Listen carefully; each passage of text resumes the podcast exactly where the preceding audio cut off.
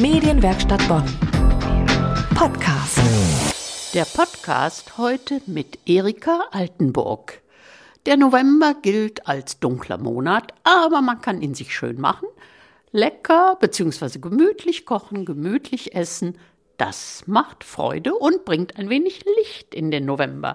Und wenn man dann noch Kochbücher liest, wo es auch ein bisschen mehr gibt als Rezepte, wie zum Beispiel in dem Buch von Thorsten Braun, das ist tatsächlich ein Bäcker, der im Rhein-Sieg-Kreis lebt. Der hat ein Buch geschrieben, Der Mörder ist immer der Bäcker. Und mehr darüber erfahren Sie in der Kolumne. Erikas Welt. Bonn Früher und heute. Und lecker. Hallo, da bin ich wieder mit meiner ganz persönlichen Sicht der Dinge der Welt. Ja, was machen wir mit dem November? Er gilt ja als der dunkle Monat und die Leute sind alle trübe und es gibt die ganzen toten Feiertage. Ja, aber ganz so trübe ist es im Moment gar nicht. Wir haben doch öfter mal die Sonne und eigentlich ist es viel zu warm. Ich finde das ganz angenehm.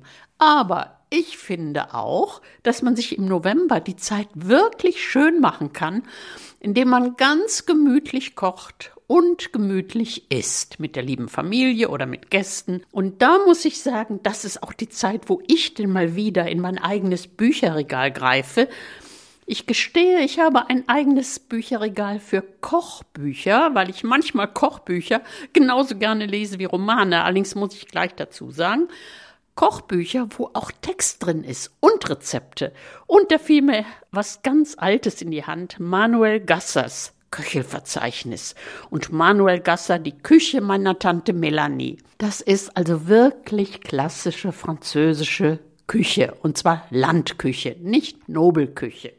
Und wenn ich dann da blättere, das, die Bücher sind beide von 1977, dann sehe ich, ach, da steht dran, sehr gut 1980. Was war das denn? Geraspelter roher Sellerie mit Senf und ein bisschen Essig, Salz und Pfeffer. Habe ich noch mal probiert. Kann man in ein Glas füllen, in den Kühlschrank stellen für mehrere Tage. Schmeckt gut so als kleine Beilage. Und dann habe ich noch ein bisschen weiter geguckt. Also meine Empfehlung, Sie haben bestimmt auch an Ihr Kochbücher, wenn es auch nicht ein ganzes Regal ist. Gucken Sie doch mal, was sich da versteckt und was sie vielleicht gemacht haben. Ich habe also immer bei allem, was ich ausprobiert habe, dran geschrieben, wie ich das fand und so. Und äh, ja, dadurch weiß ich dann, ach, so lang ist das her und das hast du mal gemacht. Und beim Backen habe ich auch ein sehr schönes Buch mal geschenkt bekommen, auch französisch. Muriel Rousseau, La Vie en Rose. Die wunderbaren süßen Rezepte meiner französischen Familie. Also Plätzchen, Kuchen und viel Erzählung drumherum, wie es in der Familie zuging und so. Ist aber auch schon von 2011.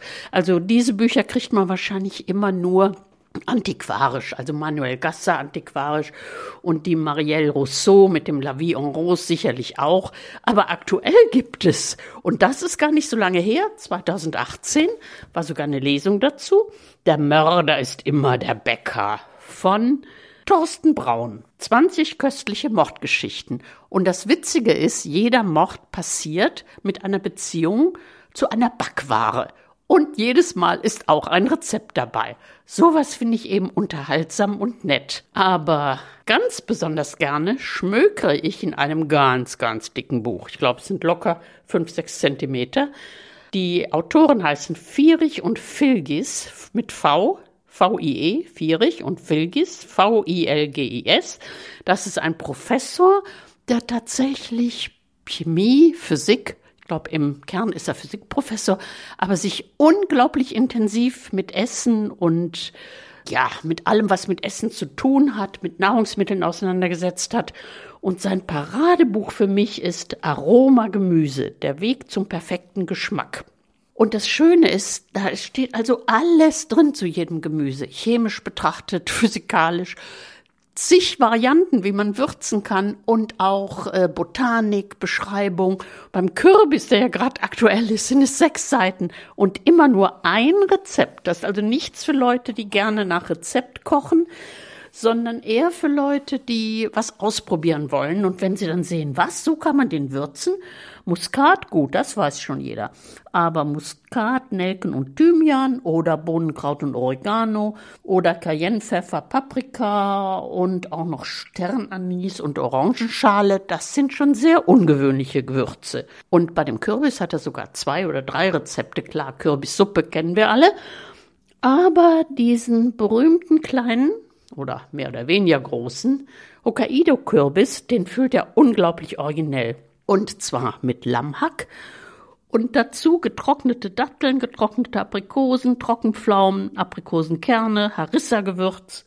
Ja, Zwiebeln sind auch dabei, kennen wir, Knoblauch.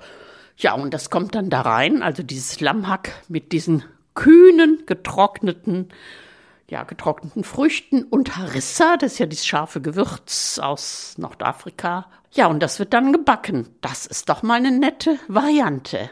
Also, mein Tipp, versuchen Sie es doch einfach. Gucken Sie mal Ihre eigenen alten oder neueren Kochbücher an, ob Sie da vielleicht was finden, wo Sie sagen, das wollte ich schon immer ausprobieren.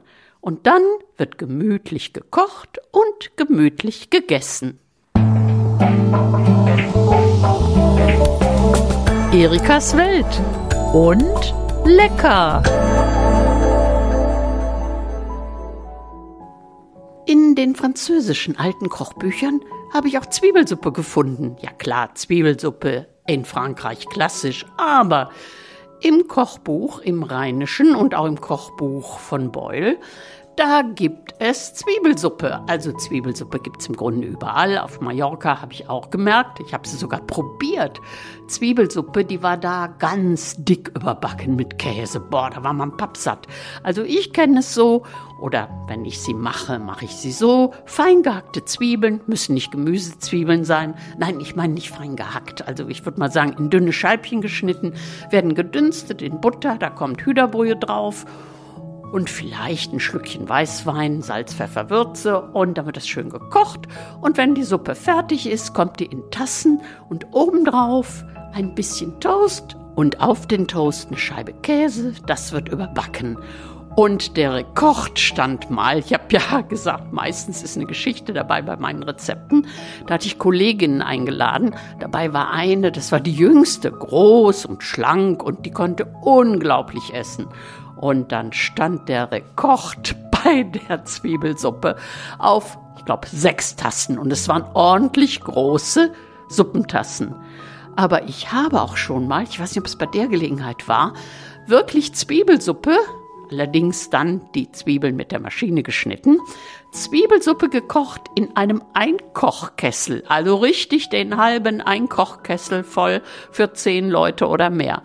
Also, man erinnert sich auch mal, aber jetzt koche ich in, wie soll ich sagen, familienmäßigen Mengen. Sie haben vielleicht Lust bekommen, jetzt auch mal zu kochen, den November zu gestalten, interessant zu machen, fröhlich und lecker durch Kochen und ausprobieren.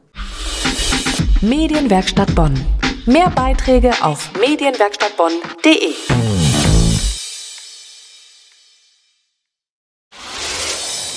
Hi, ich bin Kira aus der Medienwerkstatt Bonn. Wenn du selbst mit dem Gedanken spielst, in die Medienwelt einzusteigen, dann hör doch gerne mal in unseren Podcast Dein Weg in die Medien rein. Einmal im Monat spreche ich mit echten Medienprofis darüber, wie sie es in ihrem Beruf geschafft haben und welche Tipps sie dir geben würden, wenn du selber durchstarten willst. Dein Weg in die Medien. Den Link zum Podcast findest du in den Show Notes.